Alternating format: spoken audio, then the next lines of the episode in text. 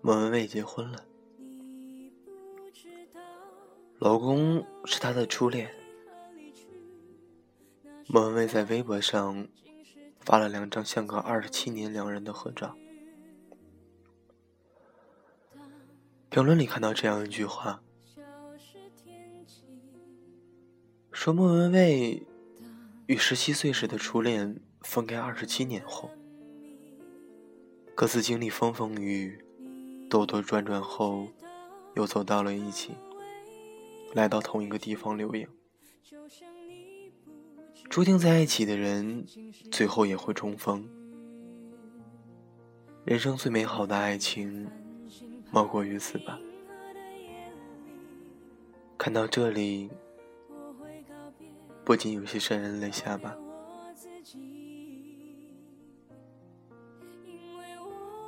想起我和苏南的故事，也是这样一样吧。说来奇怪，我第一次见到苏南的时候是在梦里。这事儿还得从杨小过说起。他是我们话剧社的才子，能编话剧，能写诗。杨小过的爱好极其广泛，唯独不好爱好爱情。这个从不相信爱情的杨小过，有一天落寞又忧伤的跑来跟我聊天，说他在北大的操场上和一个失意的哥们喝酒，这哥们有一个暧昧了一年的女孩。在他觉得胜券在握去表白的时候，居然被拒绝了。而想想过嘴上说的那个哥们儿，就是苏南。之后，我就做了个梦，梦见我在一个陌生的地方要找谁，一个穿着黄色夹克、戴着一副黑眼镜框的男孩朝我走来。我知道，他是苏南。尽管我从未见过他，只是从杨小过的嘴里听到过他的名字而已。但在梦里，我们像是早已约定好的两个人，没有半点陌生与尴尬。静静地说：“苏南，你好。”这个奇怪的梦，让我纳闷了好久。我给自己心理暗示，是因为成功了小时候父母念叨的那一句“你要用功读书，长大了考清华北大”的魔咒。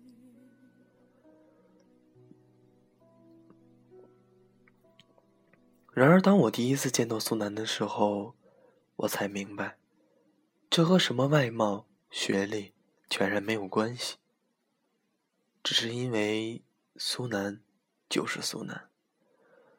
就好比你曾经为自己设定好了理想的 Mr. Right 应该是什么样子，而等到他真的出现的时候，那些设定的条件和要求却通通被自己否定。心里有个呼唤的声音在告诉你：是的，你要找的那个人就是他。我和苏南的见面是在一次活动聚会上。苏南跟着杨小过一起过来，看到他之后，我就开始走神了。他和我梦境里的样子相差不大，眼神温和，不帅。我在阳台上回头，撞见了他。当他对我微笑的时候，我就知道，我和他。一定会发现些什么吧。到后来接近我没几天，我就问他：“你是不是喜欢我呀？”他被我一问，问傻了眼，愣了半天，点了点头道：“那你愿意跟我在一起吗？”于是，我就这样和苏南在一起了。我是那种喜欢你，你不用追；不喜欢你，你追也没有用的人。所以，其实当我问苏南，你是不是喜欢我的时候，言外之意是。我很喜欢你。零八年五月十二日，汶川大地震发生了。那个摧毁无数生灵的十四时二十八分零四秒，地动山摇的时候，我正在四川一个小镇的小学给孩子们上课。那是学校社团组织的唯一一期。一周的支教活动，我所在的地方离震源还是有点距离的，但也明显感受到了强烈的震感。讲桌上的粉笔盒和书都被晃到了地上，门窗发出似乎随时会裂开的声响，孩子们都惊慌失措地往外跑，所有的学生、老师都集合在了操场上。大家闹哄哄一片，都在讨论着发生了什么。其中一个有经验的教师说：“应该是地震了吧。”好在学校的教室是那种堆砌的平房，只有一间教室的一侧墙体有坍塌的迹象。过了一会儿，学校广播里通知说：“汶川大地震了。”让师生们全部转移到镇上大坝子去。彼时坝子上已经挤满了人，大家都在七嘴八舌的议论纷纷。我从兜里掏出手机，没有一根信号。有人开始焦急地往外打电话，信号却始终中断，拨不出去。一直到傍晚时分，我才接到了第一通来电。整个下午，苏南发疯了一般的来找我，恨不得能从北京飞到我的身边来。而事实上，他也的确这么做了。三天以后，苏南从北京飞到成都，再从成都坐汽车到小镇的所在的县城里。我看到的苏南是坐着县里送救济车品的过来的。其实我所在的小镇也并非重灾区，几乎没有大的人员伤亡，但是为了安全起见，大家还是陆陆续续的搬到平房的外面。整个看上去真的很像是一片有序的难民营。就是在这片难民营里，我见到了苏南。他叫我的时候，我正在打水，起身回头看见他，我惊呆了。水桶砰的一声落在地上，溅起一地的水花，打湿了我和他的裤脚。我的一声尖叫刚出口，就被我用双手捂住，生怕吸引过来别人的目光。我压低声音问了一句：“你怎么来了？”他一下子把我揽进怀里。我怕从此失去你。那一年的除夕，我带着这个和我一起经历了生死的男人回家过年。我们一起河边散步，河边的大人们带着小孩，抱着各种各样的烟花爆竹，满天都是噼里啪啦的火光闪耀。我和苏南都在河堤上看着别人放的烟火，怀揣着同样的浪漫情怀。苏南买了两盏许愿灯，我们。各自在上面写下了愿望，没有告知于彼此。苏南说：“等到谁的愿望实现，再告诉对方吧，说出来就怕不灵验了。”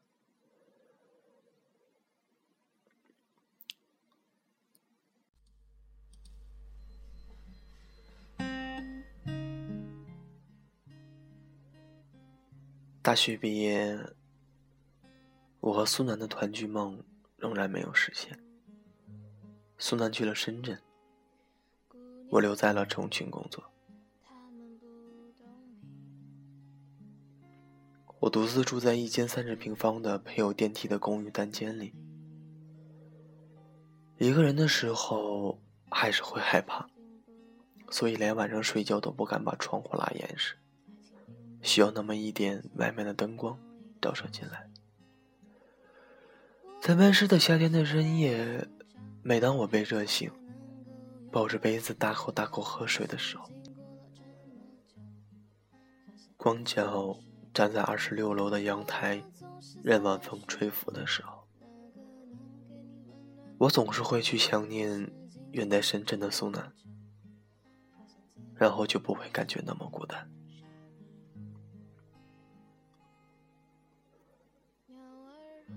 国庆节我飞去深圳见苏南，他住在公司安排的员工宿舍里，昏暗的走廊放着四个上下铺床位的房间，房间里乱七八糟的堆砌着各种东西。残留着汗纹的衣服，在南方潮湿的气候里显得更加难闻。我看着眼前的一切，眼泪就涌了出来。苏南帮我擦去泪水，安慰道：“这只是暂时的，我会尽快想办法调去重庆的。”我点点头，立马帮苏南收拾起房间。而我在收拾的时候，意外发现了一样东西。那是一份文件袋里夹着的资料。我看到苏南在大学里申请过美国一所大学的研究生。苏南一把抢了过去，扔进了垃圾桶里。你为什么要放弃去美国读书？我把文件袋从垃圾桶里捡了出来。我的声音因为不敢相信这突如其来的事实而开始颤抖。苏南说：“那是我遇见你之前的梦想。遇见你之后，我的梦想就是给你幸福。”他说的如此云淡风轻，我的心里却再不能平静。一直以来，我的愿望就是和苏南在一起。我却忽略了苏南也藏有自己的梦想。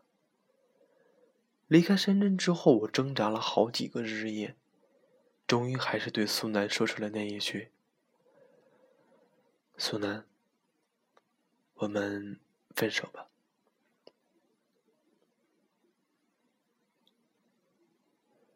一二年四月二十一日。成都体育中心，我和苏南坐在外围的看台上，周围的人举着荧光棒在欢呼，有节奏的在跟着合唱。这是苏南对分手的最后一个请求，就是陪他开一场他爱的五月天的演唱会。苏南把这一切都用 DV 拍了下来。苏南和我在一起以后保持的习惯，就是每一次我们去旅行，苏南都会用视频记录下来。他说等到我们结婚的那一天，就把它放映出来。我说，好啊，到时候肯定会感动一大片人。我们曾幻想过很多婚礼的场面。我还想着要凑够九十个不同的人给的一毛钱的硬币，去民政局领证的那一天，我往那桌子上一铺，全都是我们领证用的钱，多苦啊！可是我们都知道，这一切，这一切的一切，在这个夜晚之后，都将成为不可触及的幻想。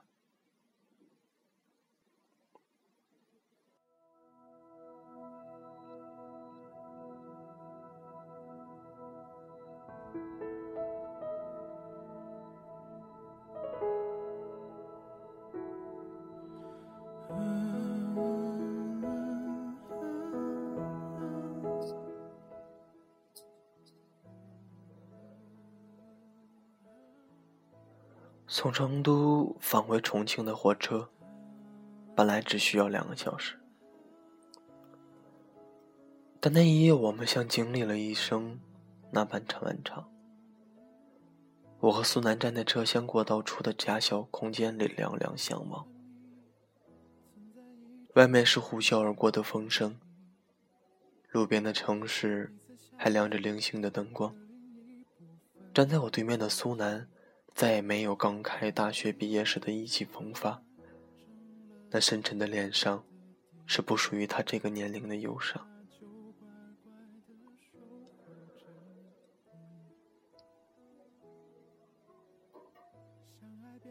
苏南最终拿到了那所大学的 offer，飞去了他梦想的求学殿堂。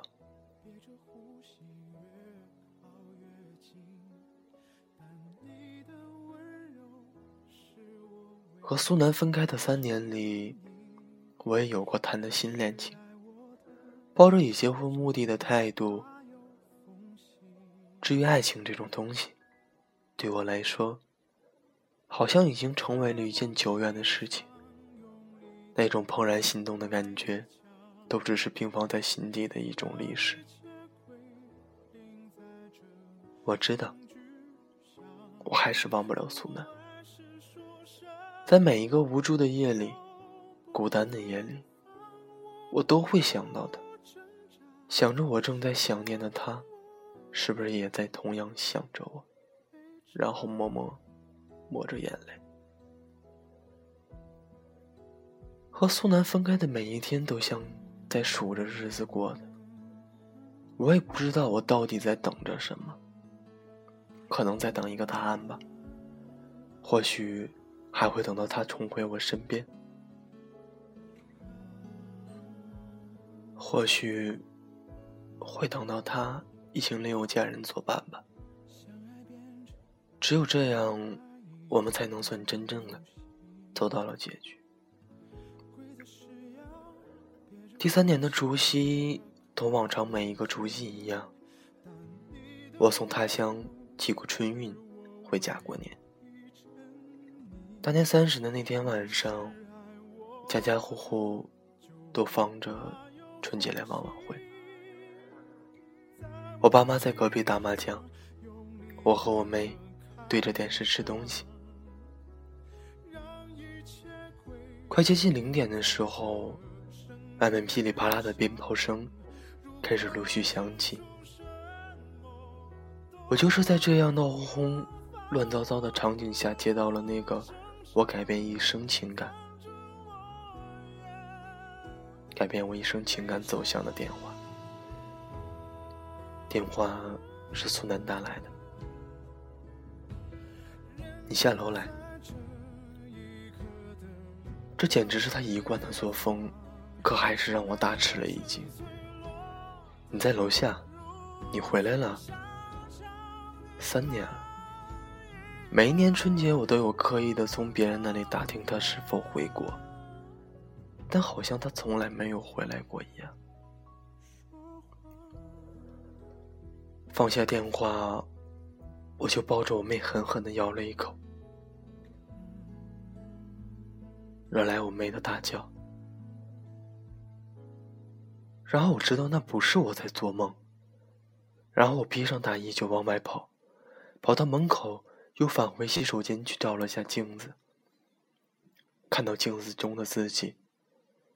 三年过去了，还好，还好我还没有老去。他就站在我家那栋楼的落洞下面，那是他接送我的老位置。我们在这里分别相聚了无数次。走吧。带你放烟花。他从身后拿出一个袋子，里面装满了烟花爆竹。我们去河堤边上，他在那里放，我在一边看。可能，爱一个人，就是看着他，也会有平静的幸福。他对我说。我想跟你说一件事情。那表情让我害怕我害怕他的认真。因为我害怕他说出什么我不想听的事情。其实我也从别人那里隐约听说他在美国交往了一个姑娘。我害怕他告诉我这次来是正式跟我告别我转过头去表示不想听他说什么，却被他转过来，双手捧着我的脸，凝视了片刻，然后深深的吻了下去。那一吻，一年就跨过去了。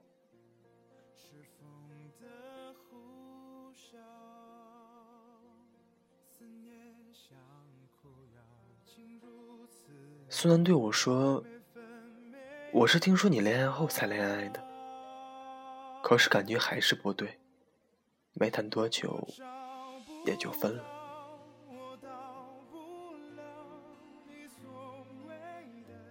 他霸道的问我：“那你还愿意跟我在一起吗？”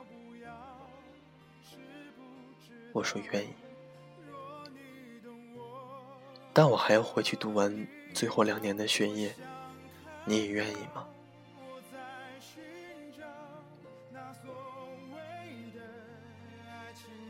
我说先把证领了，我就永远在这里等你回来。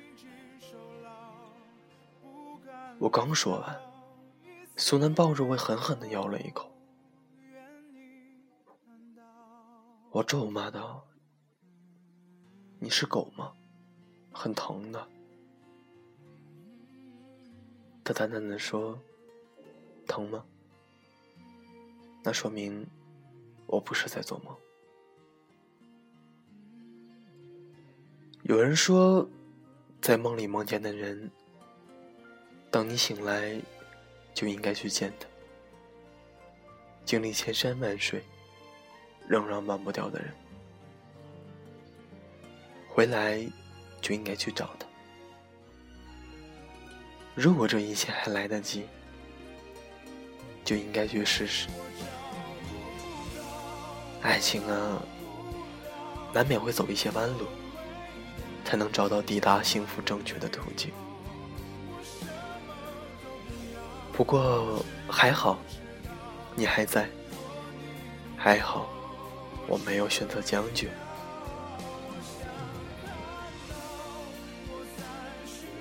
当然，我要感谢，感谢你，感谢苏南，因为他比我勇敢。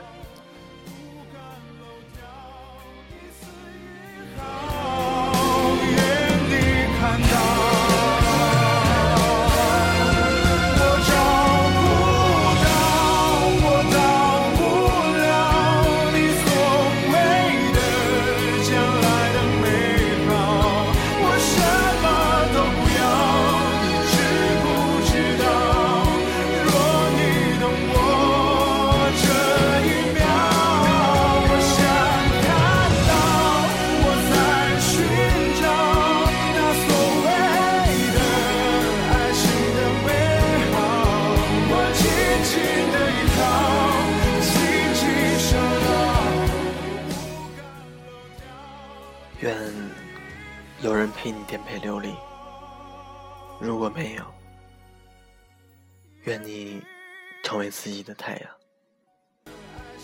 这里是荔枝 FM 九六二七三，希望我能陪你走过这个青春，